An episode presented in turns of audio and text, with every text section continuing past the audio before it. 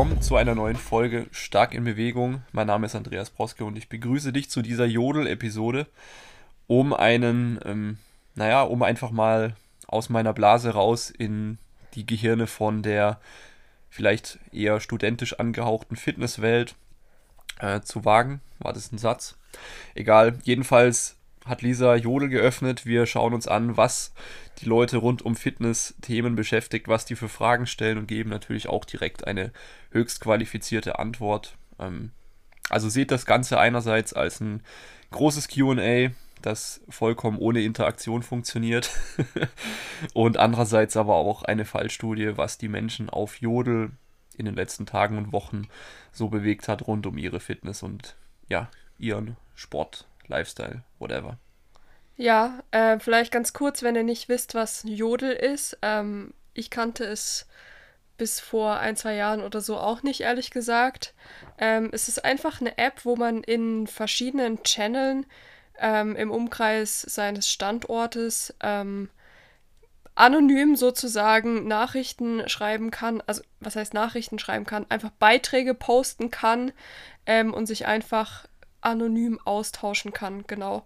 Und wir sind hier jetzt im Fitness-Channel ähm, und haben mal geschaut, was da so abgeht. Und da sind eben ja ganz interessante Fragen, ähm, die vielleicht auch für dich als Zuhörer interessant sein könnten. Vielleicht ist auch eine Frage dabei, die du dir schon mal gestellt hast. Genau. Bevor wir jetzt in diese ultra spontane Aktion reinstarten, möchte ich auch ein kleines Update geben. In der letzten Folge habe ich ja von dem Umgang mit Rückschlägen geredet und ironischerweise ähm, war mein Training danach sehr beschissen, beziehungsweise hat nicht ganz stattgefunden. Nach meiner ersten Übung, nach dem Seitheben, ähm, hatte ich etwas äh, mit einem gereizten Darm zu kämpfen, bin dann aufs Klo gerannt, habe dann weitergemacht mit dem Langhantelrudern, habe es gar nicht gefühlt. Bin dann nochmal aufs Klo gerannt und dann habe ich gesagt, ey, nee, komm, brech die Einheit ab, dann habe ich mir noch zwei Tage Pause gegönnt hinten dran. Ähm, ja, weil das, glaube ich, einfach das war, was mein Körper haben wollte. Ein bisschen Ruhe. Und war jetzt auch nicht krass tot traurig, dass es passiert ist. Also ich bin stolz auf meinen sehr reflektierten Umgang mit der Situation. Mhm. Cool. Ja. Wollte ich nur kurz äh, angemerkt haben. Nein, also, passt ja auch. Und ich glaube. Ich hoffe, das war jetzt nicht eine self-fulfilling prophecy. Wie meinst du das? Eine negative, dass ich, dass ich drüber geredet habe und dann ist es passiert. Äh, du hast ja drüber gesprochen und es ist ja schon passiert. Ja, aber es, wir haben ja davor drüber geredet und dann Ach ist das so. passiert. Gut, dann widerfahren dir heute alle sämtlichen Fitnessmythen, äh, wenn, wenn das die Theorie ist. ja, cool. Sollen wir starten oder willst du noch was updaten? Nee. Nee, hau rein. Also wir, wo befinden wir uns jetzt genau? Also ich habe jetzt meinen Standort in Rastatt und der hat irgendwie einen ziemlich großen Radius. Also mir werden hier Posts aus Stuttgart, Mannheim, Ludwigsburg. Okay, also das beschäftigt so Süddeutschland. Angezeigt, aber auch Karlsruhe und ja. Also ich starte einfach mal mit dem ersten Jodel im Bereich Fitness. Anderen fällt es auf, dass man in den letzten Monaten gegaint hat, aber das Körpergewicht hat sich nicht verändert. Wie kann das sein? Hm, also, wenn es anderen auffällt, dass du gegaint hast, vielleicht trägst du einfach nur figurbetontere Kleidung. Das wäre mein erster Gedanke. Mein nächster Gedanke wäre natürlich, wenn du weiterhin dich gut im Training steigern konntest, dass du einfach etwas Körperfett verloren hast und im gleichen Zeitraum ein klein wenig Muskulatur aufgebaut hast, was besser aussieht. Ähm, ja, also kein großes Geheimnis hier, würde ich sagen. Also, oder eine Kombination aus beidem. Body Recomposition, oder? Hast ja, du vorhin gesagt. Genau, auch. das ist das Schlagwort. Also äh, kurz ein paar Facts zu Body Recomposition, also sprich einer Veränderung der Körperzusammensetzung bei gleichbleibendem Körpergewicht. Ähm, je länger du fortgeschritten bist, desto schwieriger wird das ganze Vorhaben, desto mehr Proteine solltest du dir auch reinknallen. Also je weiter fortgeschritten du bist für sowas, also weit über 2 Gramm. Ähm, irgendwas habe ich da aufgeschnappt. War eine Studie über Body, Body Recomposition mit, glaube ich, 2,7 Gramm Eiweiß oder sowas irgendwie. Also absurd viel für fortgeschrittene Trainierende. Aber auch als Anfänger oder vermeintlich Fortgeschrittene ist es durchaus sehr gut sichtbar auch möglich, wenn du halt bisher ziemlich viele elementare Dinge im Training noch nicht gut umgesetzt hast. Also beispielsweise, du hast deine, du hast jetzt zwei Jahre trainiert, aber in den zwei Jahren Training hast du immer nur sechs Stunden geschlafen und es ist zu wenig für dich. Jetzt schläfst du sieben und auf einmal hast du wieder Gains, obwohl du trainingsmäßig nichts anders machst, so, ne? Und hast direkt über einen, keine Ahnung, Zeitraum von einigen Wochen eine sichtbare Körper, äh, boah, Ver Ver Verbesserung der Körperkomposition. Also man sieht einfach. Siehst einfach besser aus mit deinem Gewicht. Ja, okay. Gut. Weil du Sachen also, richtiger machst, die genau. du noch genau. nicht richtig gemacht hast, vielleicht auch. Eben, genau, was der Typ ja gefragt hat. Oder vielleicht war es auch eine Frau, man weiß es nicht. Mhm. Ähm, genau, gleichbleibendes Körpergewicht, aber trotzdem sieht der Körper anders aus. Ja. Gut, machen wir weiter. Ähm, ist ganz witzig, tatsächlich die nächste Frage ähm, haben wir in einer Folge schon beantwortet, aber vielleicht möchtest du noch mal drauf eingehen. Und zwar, wie viele Sätze pro Woche für die einzelnen Muskelgruppen? Hm. Ja, ich, ich verweise gern auf äh, Schönfeld mit seinen 10 bis 20 Sätzen pro Muskelgruppe pro Woche als groben Einstiegspunkt mit wissenschaftlichem Hintergrund. Man muss natürlich immer die Limitationen und so weiter von so Forschung äh, im Hinterkopf behalten.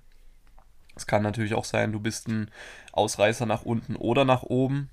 Aber grundsätzlich ähm, würde ich im Hinblick aufs Trainingsvolumen das geringstmögliche Trainingsvolumen benutzen, um, also was ich brauche, um besser zu werden. Also nur weil es vielleicht 20 Sätze für die Brust besser sind als 10 pro Woche, wenn du mit 10 Sätzen pro Woche sehr gute Fortschritte machst, einerseits krafttechnisch, aber andererseits auch optisch, warum solltest du mehr machen? Also es ist immer so ein Trial-and-Error-Prozess. Also immer wieder evaluieren, gucken, was passiert mit wie viel Sätzen. Ähm, und es gibt genug, es gibt genug äh, anekdotische Berichte von Leuten, die mit deutlich weniger als 10 Sätzen pro Muskelgruppe pro Woche gute Gains machen. Und ich kann von mir selber gerade behaupten, dass mein Quadrizeps auch mit 8 Sätzen pro Woche sehr zufrieden ist. Also von dem her ich würde mal sagen, acht bis zwölf Sätze vielleicht pro Muskelgruppe pro Woche als Einstieg für ein Wachstum. Und ja, wenn du dann, wenn du dann äh, noch was draufpacken möchtest, würde ich immer erst vorher einen guten Grund haben wollen, warum ich jetzt mein Volumen erhöhe. Weil die Tendenz, die ich halt sehe in der Praxis, je mehr Trainingsvolumen du absolvierst, desto weniger Intensität und Fokus kannst du halt auch natürlich in jeden einzelnen Satz packen, weil irgendwann bist du halt müde. Und hm. dementsprechend würde ich lieber äh, drei Sätze von einer Drückübung machen, wo ich wirklich eine sehr hohe Auslastung erreiche und die Technik sehr, sehr gut bleibt auf dem Zielmuskel, anstatt äh, fünf Sätze, wo ich jeweils vier, fünf Wiederholungen im Tank lasse. Also Volumen alleine existiert ja auch nicht im Vakuum, aber jetzt mal äh, um das grob abzuschließen, 8 bis 12 Sätze pro Woche würde ich empfehlen pro Muskelgruppe. Pi mal Daumen äh, als Richtwert und dann kann man sich da nach oben oder nach unten tasten bei Bedarf. Aber ich würde das Ganze nicht so hart verkomplizieren. Solange du Fortschritte machst und besser wirst, hast du wahrscheinlich ein halbwegs passendes Volumen für deinen Muskel. Ja. Gut. Gut, war es jetzt wieder viel Gelaber, gell? Ja, ich glaube, man konnte sich schon was dabei rausnehmen.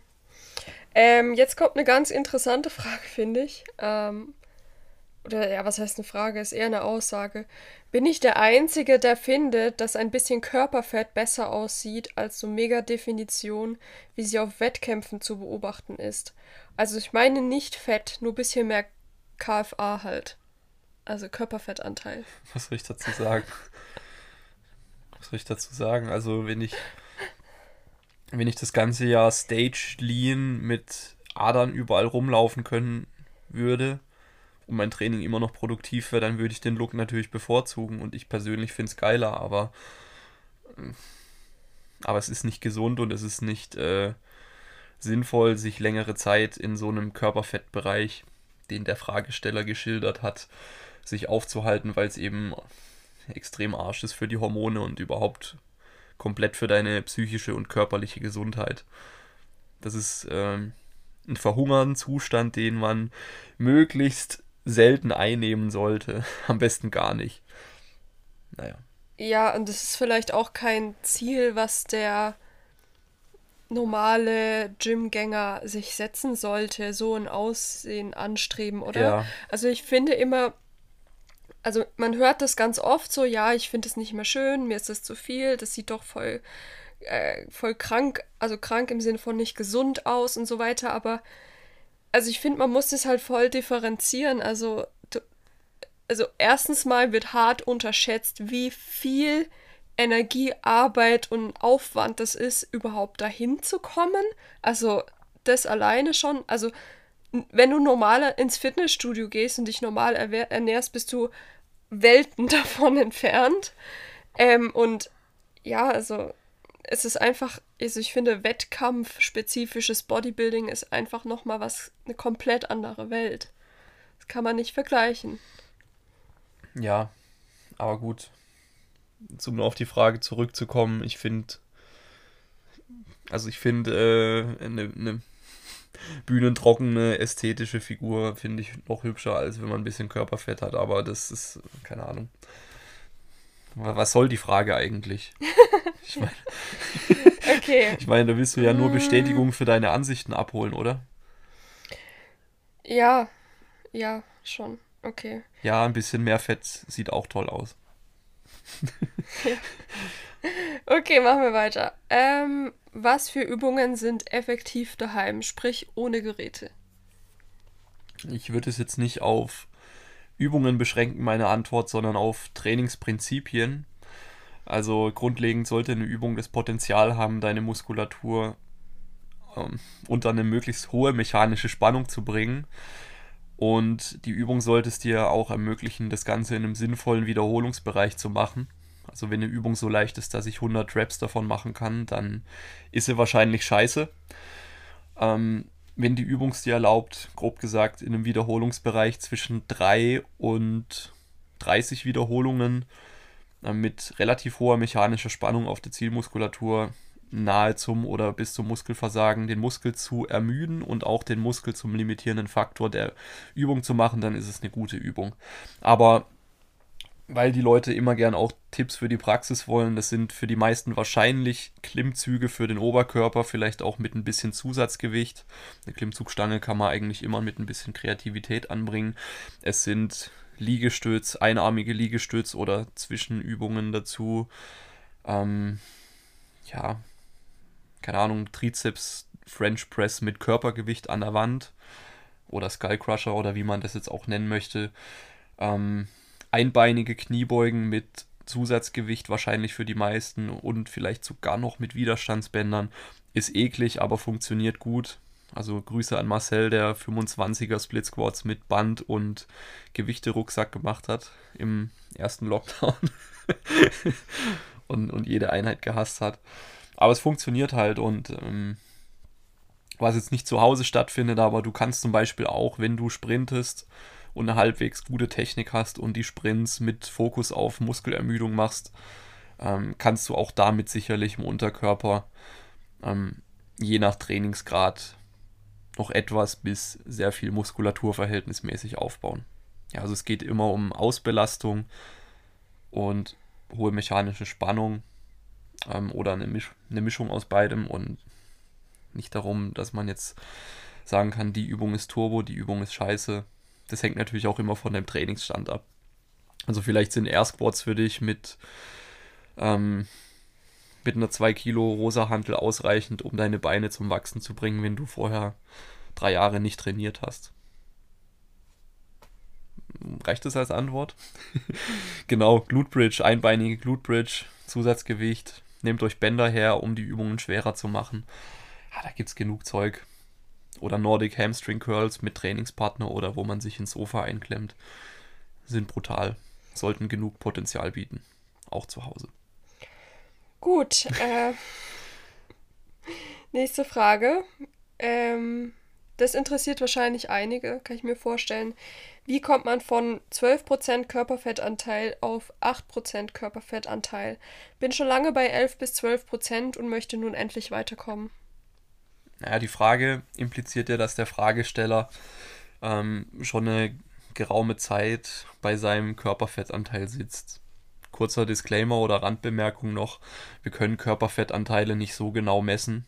Also wenn er uns jetzt Zahlen irgendwie von 12 oder 10 oder noch was an den Kopf haut, dann werden wir es in der wahren Welt nie wissen, ob das jetzt wirklich das ist, weil alle Messverfahren ungenau sind und Fehler und schwankungsanfällig. Das eine halt ein bisschen mehr, das andere ein bisschen weniger. Also, ähm, wir wissen ja, was gemeint ist. Und von dem her, mit 10% meint er wahrscheinlich eben einen sichtbaren, harten Sixpack-Look und so weiter und so fort. Das kommt ungefähr bei 10% Körperfett bei rum. Wenn er jetzt stagniert mit seinem Diätvorhaben, dann muss er einfach, ja, das klingt jetzt vielleicht hart simpel, aber er muss einfach etwas weniger essen oder etwas mehr ähm, Energie verbrauchen, um weiterzukommen, weil offenbar seine bisherige Strategie ähm, ausreichend ist, um ihn auf 12% zu bringen und nicht auf 10. That's it. Also beweg dich mehr oder ess weniger Kalorien. Ja, ich habe mir gerade mal die Kommentare äh, zu der Frage angeschaut und da hat er tatsächlich noch ähm, mehr Details gegeben. Die kann ich dir ja mal noch vorlesen, damit du ein bisschen näher drauf eingehen kannst. Ich wiege aktuell etwa 80 Kilo, 1,82 groß und habe nach der letzten Messung 40,5 Kilo Muskelmasse mit einer In-Body-Messung. Oh, kannst, du, kannst du eh in die Tonne werfen. Was, die In-Body-Messung? Ja. Warum? Das hat, das ist, also ist halt, äh, ist halt auch nur eine indirekte Messmethode. Und ja, also ich, ich weiß, ich habe jetzt nicht die genaue Zahl im Kopf, aber auf jeden Fall haben die Dinger eine Schwankung von meines Wissens 5 bis 10 Prozent. Also ähm, kann sein, wenn du übermorgen draufstehst, kommt schon wieder was ganz anderes raus. Also auch in sich, wenn ich mich jetzt immer auf dieselbe Waage ja. stelle, hat die Waage an sich immer wieder Schwankungen. Ja. Ah ja, okay, das ist natürlich. Ja, weil natürlich Flüssigkeitshaushalt und so weiter ähm, da direkt einen Einfluss aufs Messergebnis haben. Ja. Ich lese mal noch weiter. Ich möchte gerne drei Kilo Fett verlieren und zwei bis drei Kilo Muskelmasse aufbauen, damit die Definition mehr durchkommt. Aktuell fühle ich mich am Bauch etwas zu dick, auch wenn man das Sixpack recht deutlich sieht. Die Frage, die ich mir neben der Ernährung stelle, ist, ob ich mehr Krafttraining fünf bis sechs Mal pro Woche machen soll oder ob es auf drei bis vier Mal begrenzen, dafür aber drei Einheiten, Einheiten Cardio machen soll. Aktuell macht er viermal Krafttraining, einmal Klettern und einmal Laufen. Naja, also das ist so der klassische Fall von ich möchte, ich möchte das Beste aus allen Welten haben und zwar sofort. Mhm. Ich möchte mehr Muskeln, aber ich möchte auch weniger Körperfett. Und ähm, wenn wir jetzt einfach dem Fragesteller unterstellen, dass er schon etwas äh, sinnvolle Trainingserfahrung erlangt hat, dann sollte er sich fragen, ob es nicht sinnvoller wäre, ähm, eine lange Aufbauphase zu machen. Also ich rede von einem sehr langen Energieüberschuss. Jetzt nicht von drei Monaten, sondern eher von einem Jahr bis anderthalb vielleicht, wenn er eh schon einen Sixpack-Ansatz hat. Und danach, wenn neue Muskulatur aufgebaut ist, ne, kannst du immer noch definieren, aber du kannst halt nicht also Muskeln aufbauen und Fett verlieren, das sind so zwei grundlegend andere, also zwei grundverschiedene Betriebsarten des Körpers. Das eine, das eine baut halt Gewebe ab und das andere baut halt Gewebe auf und dementsprechend sind die Trigger komplett verschiedene. Und es macht halt keinen Sinn, wenn man noch nicht viel Muskulatur hat, ähm, ja, sich immer runter zu shredden und dann ultra lean aufbauen zu wollen. Also meine Antwort ist jetzt vielleicht platt, aber bleib bei drei bis viermal ordentlich geplantem Krafttraining pro Woche und fahr einen langen Überschuss, mach nochmal eine Aufbauphase und dann eine lange Diät und dann nochmal das Ganze vielleicht von vorne. Ähm, weil du wirst jetzt nicht auf die Schnelle deine gewünschte Figur erreichen können. Du wirst entweder noch mehr Körperfett verlieren können, jetzt akut, aber da wirst du keine Muskeln aufbauen, sondern eher verlieren, oder du kannst jetzt direkt einen Aufbau starten, nur dann wirst du halt früher oder später dein Sixpack verlieren und dafür neue Muskeln gewinnen. Also wird dir erstmal klar, was dir wichtiger ist und ich würde immer im Zweifel den langen Aufbau erstmal an erste Stelle setzen. Okay, das ist doch mal eine Aussage. Nächste Frage. Ähm, gut. Weiß ich jetzt auch nicht, ob diese, also weiß nicht, was sich der Fragensteller dabei denkt, aber. Er ist doch auch gut als, äh, als interessante Case Study. Gut, also warum sieht man in Gyms kaum Leute, die Klimmzüge trainieren? Naja. Also erstmal würdest du das bestätigen? Ich würde es schon bestätigen. Aber mhm. das liegt halt einfach daran, dass Klimmzüge hart und ehrlich sind.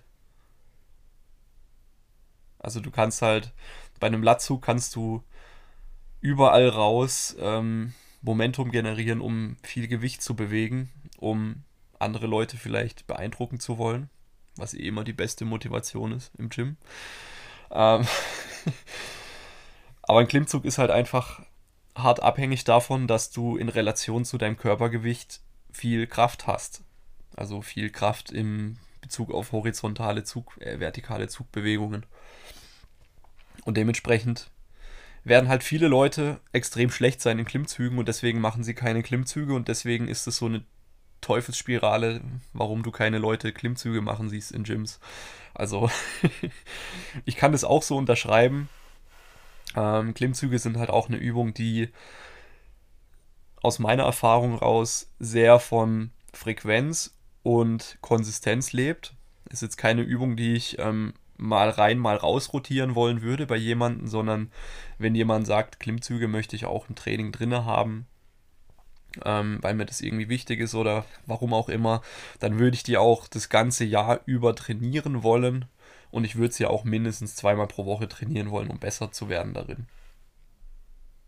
Und das ist halt vielleicht auch ein Preis, den viele Leute nicht bezahlen wollen oder halt am Anfang auch ähm, vielleicht auch sich ein gestehen zu müssen, dass man erstmal mit Unterstützung an seinem ersten schönen Klimmzug arbeiten muss, bevor man ähm, zehn schöne Klimmzüge mit 30 Kilo extra macht oder was auch immer. Mhm. Genau, also wir könnten jetzt, wir könnten jetzt die Frage sicher auch ähm, gleichstellen mit, warum sieht man so wenig Leute Dips machen? Ja, stimmt. Oder, keine Ahnung, was gibt's denn Dips noch? Dips sieht man fast noch also ich weiß nicht, ich habe immer Dips fast noch weniger gesehen als Klimmzüge. Hm. Ja, aber Dips, da gilt, da gilt eigentlich eins zu eins das Gleiche, was wir dazu auch gesagt haben. Mögen auch Frequenz, mögen auch Konsistenz und haben halt auch eine nicht zu vernachlässigende Skill-Komponente. Also hier ist Technik und ähm, einfach auch eine sehr gute Ausführung entscheidend, um die Übung auch produktiv zu machen. Aber ich kann es auch verstehen, weil ein Latzug ist halt einfach einfacher. Und gerade durch das Abfälschen kann man halt auch geil viel Gewicht bewegen. ja. Ja, okay. Also, wenn du Bock auf Klimmzüge hast, hast du jetzt ein paar Tipps und wenn du da keinen Bock drauf hast, dann mach's einfach nicht, oder? Also. Nee, also es ist jetzt kein Muss, warum man Klimmzüge machen sollte. Ja. Okay. Vor allem bei Leuten, die ja vielleicht nur zweimal die Woche trainieren und denen es komplett scheißegal ist, wie viele Klimmzüge sie können. Ja. Dann machst du halt einen Lattzug und einmal einen Ruderzug pro Woche fertig aus. Oder wie auch immer. Ja. Okay, ähm, ich habe noch eine ganz interessante Frage, worauf mich persönlich die Antwort tatsächlich auch interessieren würde. Woran liegt es, dass ich zum Beispiel bei der Pistol Squat das freie Bein nicht heben kann und auch bei allen anderen und auch bei allen anderen Übungen, wo die Beine freischwingend im 90-Grad-Winkel gehalten werden, ist der Hüftbeuger? Mm, ja, wahrscheinlich ist der Hüftbeuger einfach zu schwach. Was genau ist jetzt der Hüftbeuger? Also. Naja, es ist der Muskel, der die Hüfte beugt. Ja, ähm. ach, nee. Okay, toll. Nein, also der Hüftbeuger sorgt dafür, dass du, stell dir vor, du stehst jetzt einfach mal ähm, komplett gerade mitten im Raum oder stell, stell dich hin. Du hebst jetzt dein linkes Bein oder dein linkes Knie hebst du so weit an zur Brust, wie du kannst. Das wäre Aufgabe vom Hüftbeuger. Also sprich eine Hüftbeugung, Hüftflexion. Wenn jetzt dieser Hüftbeuger vom äh, freien Bein, also nicht dem Standbein beziehungsweise dem ähm, dem Agonist, also dem äh, Bewegerbein. also du weißt, was ich meine. Ne? Das Bein, mit dem du die Pistol Squat ähm, aktiv machst. Ähm, das hat ein Standbein und das andere Bein musst du so weit hochziehen, dass du eben nicht mit der Ferse den Boden streifst. Und das ist einfach nur die isometrische, also die, ähm, die Haltearbeit bei gleichbleibender Muskellänge. Und da hast du wahrscheinlich im Hüftbeuger einfach zu wenig Kraft. Deswegen kannst du dein Bein nicht gleichzeitig weit genug heben und deswegen sieht deine Pistol Squat so aus, wie sie aussieht. Ähm, deswegen kannst du da zum Beispiel mit so ähm, ja, isometrischen Krafttraining in deiner persönlichen Endrange arbeiten. Also das heißt jetzt auf Deutsch ähm, einfach, dass du dein gestrecktes Bein, um bei der Pistol zu bleiben, im Stand so weit hochhebst, wie du kannst und im obersten Punkt einfach ähm, über einen gewissen Zeitraum ja, in dieser Position bleibst, auch wenn es sich vielleicht für dich wie ein harter Krampf anfühlt. Aber genau der Bereich ist es, wo du noch ein bisschen stärker werden solltest und dann sollte das auch gut werden. Mhm. Gegebenenfalls kann man hier auch mit ähm, Fußgelenksgewichten oder sowas arbeiten oder improvisieren. Hier würde es sogar Sinn machen. Okay. Ähm, in den Kommentaren gab es noch die Theorie, dass die Beinrückseite wohl verkürzt sei. Okay. Was sagst du dazu? Mm. Und auch die Bauchmuskeln zu schwach sind. Also diese zwei Aspekte, die hast du jetzt noch gar nicht angesprochen. Ähm, gute Frage. Also das, das würde jetzt ziemlich viele Fässer aufmachen, wenn ich es in der Tiefe beantworten würde. Aber grundlegend ist diese Idee, dass die Beinrückseite verkürzt ist, einfach falsch. Dahingehend, ähm, naja, das halt, das hat halt diese Idee, dass ein Muskel verkürzt und immer kürzer wird und so bleibt. Und das ist halt nicht der Fall. Ähm, was der Fall ist, dass, dass gewisse Muskeln und Strukturen eben gewisse Ausrichtungen haben. Also dass Muskeln eher konzentrisch ausgerichtet sind, also eher auf, ich sage jetzt mal wieder plakativ, auf kurzer Muskellänge eingestellt sind und andere Muskeln eher exzentrisch ausgerichtet werden müssten. Ja. Und die Frage ist dann halt immer, warum ist, warum ist welcher Muskel wie ausgerichtet bei dir? Und so weiter und so fort. Aber da die da die Bauchmuskeln jetzt eh nicht so den krassen Job haben bei Pistol Squats, die fallen schon mal komplett raus. Und ja, die Hamstrings, also die Beinrückseite, ja, aber das liegt dann vielleicht eher auch daran, dass dein Quadrizeps ähm, vom, also auch dein, auch dein Quadrizeps vom, äh, wie heißt das jetzt, vom Spielbein, jedenfalls das Bein, wo du, wo du gestreckt hochkriegen möchtest, vielleicht ähm, hast du auch Schwierigkeiten, deinen Quadrizeps hier stark zu verkürzen. Ähm, und vielleicht fehlt dem da auch einfach ein bisschen die Kraft und deine Beinbeuger, warum auch immer, musst du eher ein bisschen exzentrischer ausrichten können bei dieser Bewegungsaufgabe. Hat es jetzt was gebracht, die Antwort? Ja, ich denke schon. Ja, also ihr merkt, da steckt halt ein bisschen mehr dahinter, als dass es verkürzt und so weiter. Mhm. Ähm, aber einfache, einfache Grundregel. Erstmal auch die Position checken, wie man sich in die Übung reinbegibt und ja. Und eben das stärker machen und am Ende seines Bewegungsausmaßes kräftigen, ähm, um beweglicher zu werden. Also jetzt halt Hüftbeuger und Quadrizeps für das gestreckt zu haltende Bein. Cool, gut. Ja, ich glaube, das ist bei mir auch das Problem.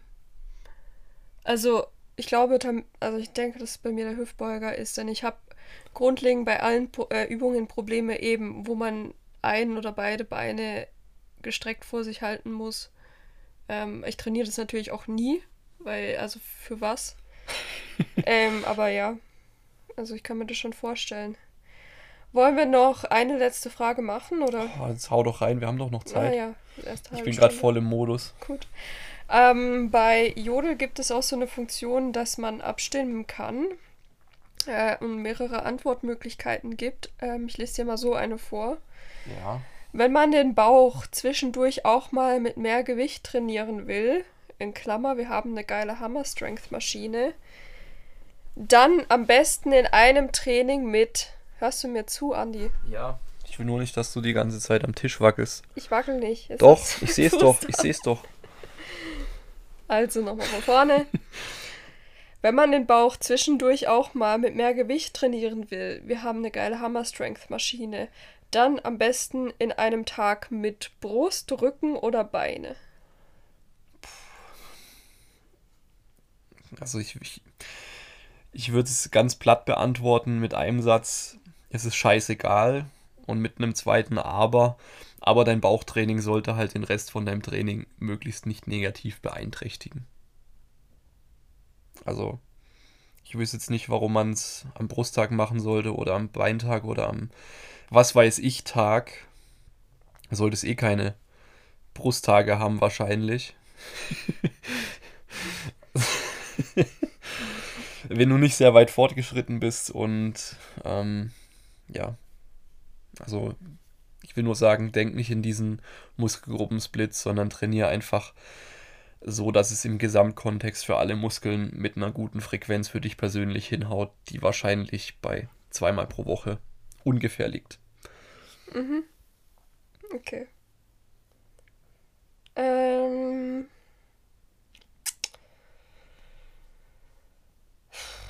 Ja, jetzt kommen halt nur noch, warte mal, ich kann mal gucken, was sind denn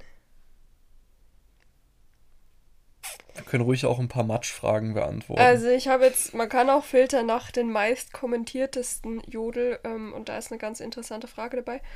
Was meint ihr, wie viele von den männlichen Fitness-Influencern stoffen? 13,7 Prozent. nee, jetzt mal ehrlich, was denkst du dazu? Mm. Ich habe dazu keine repräsentative Meinung weil ich keine Fitness-Influencer im klassischen Sinne verfolge. Also das sind für meine Definition halt Models und Produktplatzierer in allererster Linie und dann kommt alles weitere. Dementsprechend kann ich dazu jetzt nicht viel sagen, weil ich halt wirklich nur andere Online-Coaches, Bodybuilder, was auch immer Typen abonniert habe und meine Sicht nicht repräsentativ ist auf Influencer. Aber ich kann mir durchaus vorstellen, äh, dadurch, dass äh, so einige halt das ganze Jahr über muskulös und trotzdem sehr schlank erscheinen, ähm, dass hier und da vielleicht mit moderaten Dosen von irgendwas nachgeholfen werden kann. Aber es ist mir auch ehrlich e komplett egal. Ich finde es nur dann schade und scheiße, wenn das Ganze so suggeriert wird, dass man nur hart trainieren muss. Du musst nur meine Putenbrust-Diät machen und meinen Trainingsplan und Dedication und dann kannst du auch so aussehen, weil das einfach ein komplett verzerrtes, falsches Bild, was erzeugt wird. Und absolut unmoralisch aus meiner Sicht, aber gut. und also ich bin jetzt mal wieder in den Kommentaren unterwegs, weil mich das immer interessiert, was die Leute denn dazu sagen wir, hat jetzt eine Person äh, kommentiert, vermutlich alle, wenn es deren Job ist, ist gut auszusehen, werden die wohl alles dafür tun. Deswegen nimmt auch jeder Sportler Pets. Was ist denn Pets? Das ist Englisch für Performance Enhancing Drugs. Okay, also. Und zu sagen, dass jeder Sportler Steroide konsumiert und andere leistungssteigernde Substanzen, finde ich eine sehr gewagte Aussage. Ja, schon. Du, du bist auch auf Stoff. Ich du, auf jeden Fall. Also seit du Kreatin nimmst, bist du nicht mehr natural, ne? Ja. Mhm. Oh, und dann, dann auch erst diese ganzen Multivitamine und sowas und Wachstumshormone. Ja, okay. Willst du noch was dazu sagen? Nee. Gut. Nee, dumme Frage. nee, also das sind. Aber ist gut. Ich mag, ich mag so blöde Fragen. Okay, ähm, jetzt kommt eine Frage, die wahrscheinlich auch schon für viele zutreffend war oder vielleicht noch ist. Ich kann kein Beintraining machen, was meine Kniescheibe belastet. Arzt hat es untersagt. Macht es Sinn, Krafttraining für die Waden zu machen, beziehungsweise eben halt für alles unterhalb der Knie? Wenn ja, was mache ich da? Such dir einen anderen Arzt. Ah, das ist jetzt eine lustige Theorie, oder? Ich darf mein Knie nicht belasten, also kann ich nur noch mein Bein unterhalb des Knies trainieren. Also wenn du dein Knie nicht mehr belasten darfst, dann leg dich am besten den Rest deines Lebens ins Bett, denn dann ist alles sicher. Vor allem ist sicher, dass deine Beinmuskulatur komplett abbaut und dein Knorpel rund um dein Knie. Ähm, also, also so. Person hat geschrieben, hab einen Knorpelschaden und Fahrradfahren ist Maximum laut Arzt. Also ich gebe selten pauschale Antworten, aber das ist halt pauschal eine beschissene Aussage vom Arzt. Ähm, einerseits, weil es eben nicht die anderen Faktoren berücksichtigt, weil es gibt extrem viele Menschen, die irgendwie vermeintlich biologisch abgefuckt sind, weil irgendwelche Gelenksstrukturen furchtbar aussehen, wenn man sie sich in einem bildgebenden Verfahren anguckt die aber trotzdem Zeit ihres Lebens keine Beschwerden entwickeln und es gibt Menschen, die haben Beschwerden und haben keine Schäden. Also von dem her, das eine schließt das andere nicht aus. Und solche vernichtenden Einschätzungen vom Arzt, die machen dir jetzt halt viel Angst. Und dann meidest du Belastung und was passiert, wenn du das für immer machst? Deine Belastbarkeit nimmt einfach immer weiter ab. Dein Kniegelenk wird immer fragiler, dein Knorpel, der ja auch ähm, ein Gewebe ist, was Kompression und Dekompression braucht, beziehungsweise eben was bewegt werden muss durch die Muskeln, die die umliegenden Gelenke bewegen, braucht Bewegung und auch Belastung für seinen Stoffwechsel, damit er überhaupt auch ähm, Regenerationsprozesse optimal ablaufen können. Deswegen such dir bitte sofort einen Reha-Experten, sei es ein guter Physiotherapeut auf Selbstzahlerbasis oder vielleicht hast du das Glück, einen guten Sportmediziner, Orthopäden äh, zu kennen, der das alles für dich in die Wege leitet, aber steiger nachhaltig und langsam die Belastbarkeit deines Kniegelenks. Und dann wirst du, denke ich mal, mehr machen können, als ähm, der Arzt dir verordnet hat. Und langsam und sicher wieder Vertrauen in die Belastbarkeit deines Körpers gewinnen. Ja, jetzt kommt von dem Fragensteller direkt ein Aber, was wahrscheinlich auch ähm, andere Menschen anzubringen haben mit solchen Problemen. Also muss ja nicht immer das Knie sein, gibt ja auch andere Dinge. Man bekommt vom Arzt das äh, Sportverbot und denkt, ich darf nie wieder ähm, diese Stelle belasten. Und ja, also diesen, man erkennt dieses Verhalten auch bei dem Fragesteller. Er schreibt nämlich dann noch, ich bin 34, habe bestimmt 100 Physiothermine allein für mein Knie gehabt. Es wird nicht mehr besser, das spüre ich auch selber. Dafür brauche ich keinen Arzt. Wie soll ich Muskelaufbau machen, wenn ich selbst mit kleinem Gewicht spätestens nach sechs Wochen, vier Wochen Pause machen muss, weil ich kaum noch laufen kann. Man hört bei mir halt bei jeder Beugung Knochen auf Knochen schleifen. Okay. Ja, also mh, mm, grundsätzlich ist ein Knacken von Gelenken sehr häufig auftretendes Phänomen, was einem nicht direkt Sorgen machen muss. Natürlich, wenn man in der Situation ist, wird man auch dazu neigen, das zu überdramatisieren und ähm, vielleicht auch diese Bilder von Knochen auf Knochen sind nicht wirklich zielführend. Ähm, weil ich mir nicht vorstellen kann, dass sämtlicher Gelenkknorpel dahin geschreddert wurde wenn du schon bei so vielen Physiotherapeuten warst, dann kann es halt einfach sein, dass du hundertmal bei beschissenen Physios warst, die irgendwelchen passiven Interventionen gemacht haben oder dir sogar noch weitere Nocebos, also ähm, ungünstige Aussagen ins Ohr gesetzt haben, die dich weiter an deinem positiven Heilungsverlauf ähm, zweifeln lassen.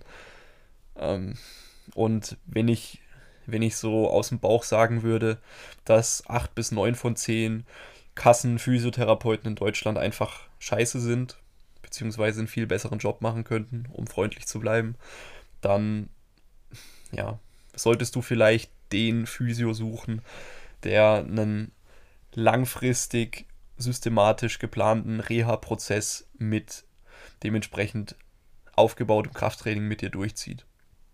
Also wenn ich das noch nicht gemacht hätte ähm, und auch andere Faktoren berücksichtigt hätte, also wie es um meine Ernährung steht, wie es um, weiß ich nicht, Rauchen, Alkohol, wie es um psychologische Stressfaktoren und so weiter steht, wenn ich da noch nicht viel optimiert hätte, dann würde ich das erstmal noch machen und ich sehe definitiv noch Hoffnung für den Fragesteller.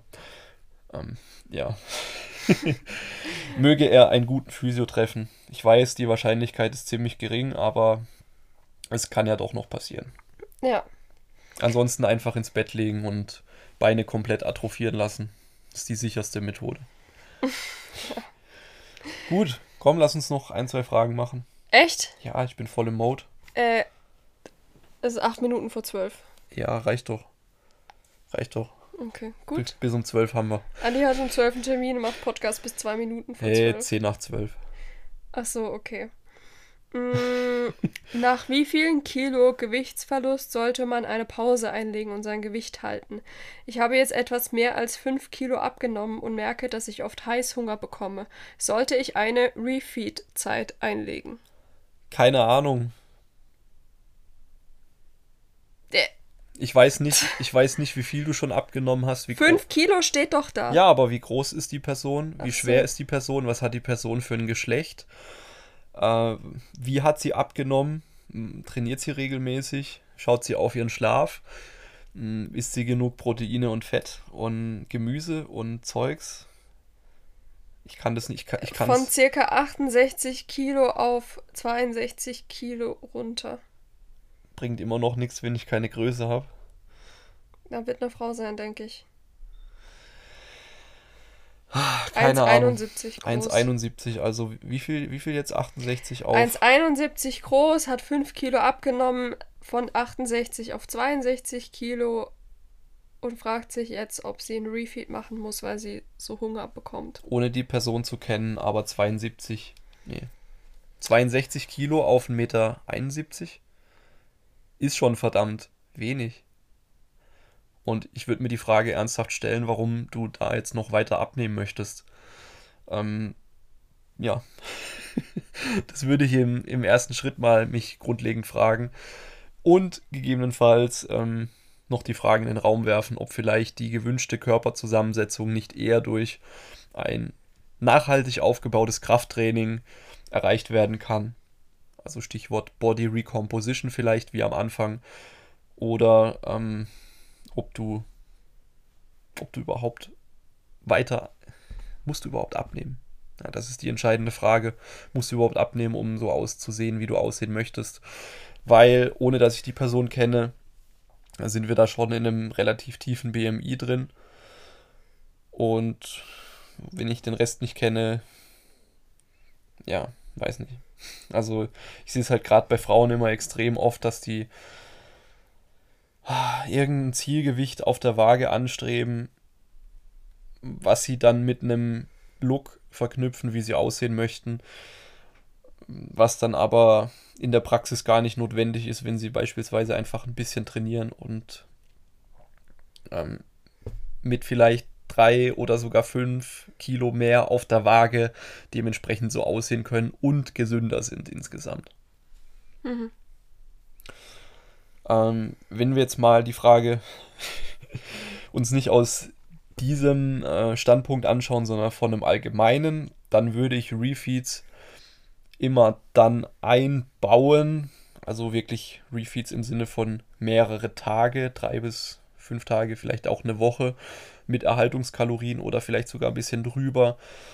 Wenn eben viele Zeichen dafür sprechen, also sprich, wenn vielleicht die Adherenz, also das Durchziehen, Durchhalten der geplanten Diätmaßnahmen schon weniger wird und es psychologisch einfach immer mehr Druck wird. Ähm, wenn man sehr oft extrem starken Heißhunger bekommt, extrem großen Food-Fokus entwickelt, also viel Aufmerksamkeit, viele Gedanken aufs Essen, dann kann das Sinn machen vor der nächsten Diät-Episode. Oder und, und oder natürlich auch, wenn man eine Urlaubswoche hat, da ist es extrem sinnvoll, wenn man die dann so legt, dass man im Urlaub eben sich nicht krass einschränken muss, sondern einfach chillig Erhaltungskalorien essen kann und auch einfach ein bisschen Ermüdung auf allen Ebenen abbaut. Ja. Aber pauschale Antwort kann ich dir jetzt nicht geben. In der Praxis. Also wenn, sollst du ja auch nicht. Es bringt ja im Endeffekt nichts, wenn du diese Fragen spezifisch beantwortest. Ich glaube, die Wahrscheinlichkeit ist recht gering, dass die Leute das hören. also. Kannst du unter jede Frage ähm, einen Link schicken. Ja, mache ich. Gut. Machen wir noch eine letzte, oder? Eine letzte noch. Okay. Insgesamt müssen 20 Kilo runter. 10 hatte ich geschafft mit recht hohem Kaloriendefizit. Jetzt geht's Gewicht seit einer Woche wieder hoch, obwohl ich entgifte und unter der Kaloriengrenze bleibe. Was kann ich tun? Hör auf zu entgiften. ich dachte, entgiften ist so 2016. Das ist mal das erste. Dein Körper entgiftet sowieso. Und ähm, ja. Dementsprechend hör auf, deinen Fokus auf so einen Käse zu richten, der eh nichts bringt.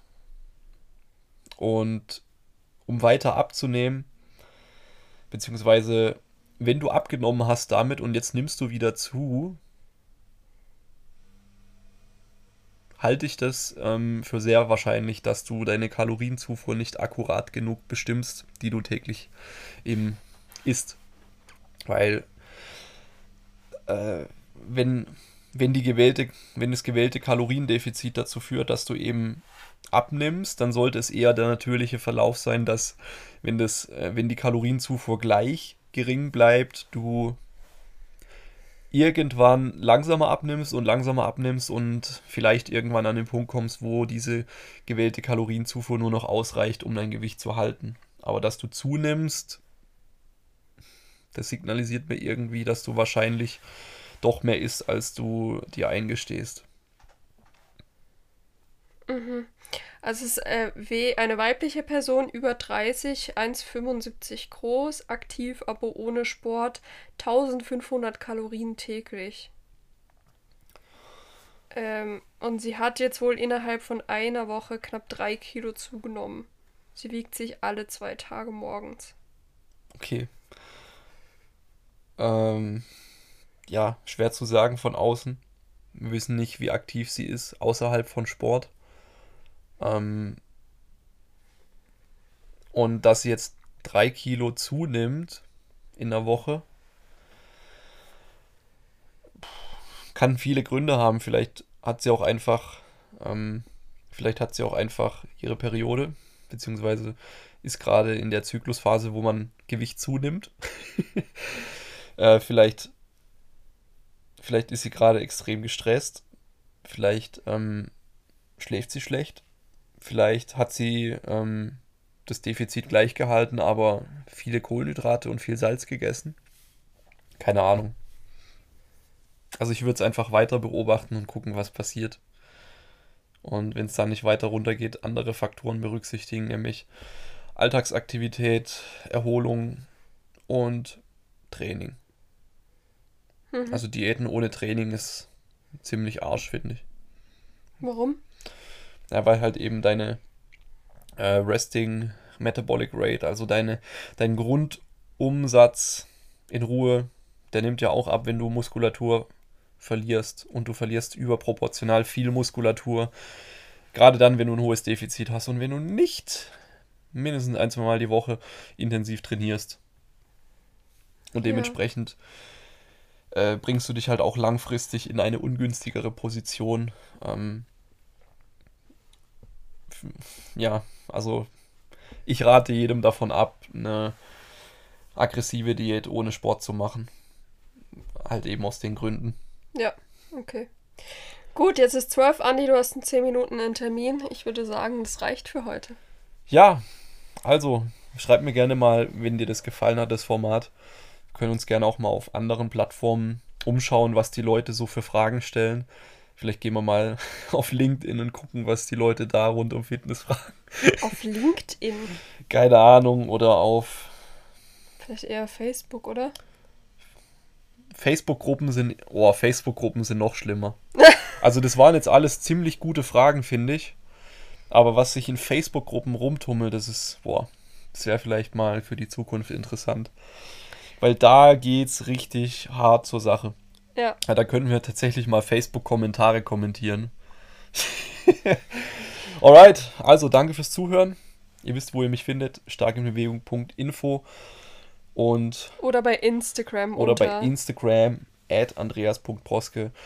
Bleibt stark in Bewegung. Bis zur nächsten Folge. Haut rein, bleibt gesund, trainiert im Defizit auch weiter und macht keine Faxen. Ciao. Tschüss.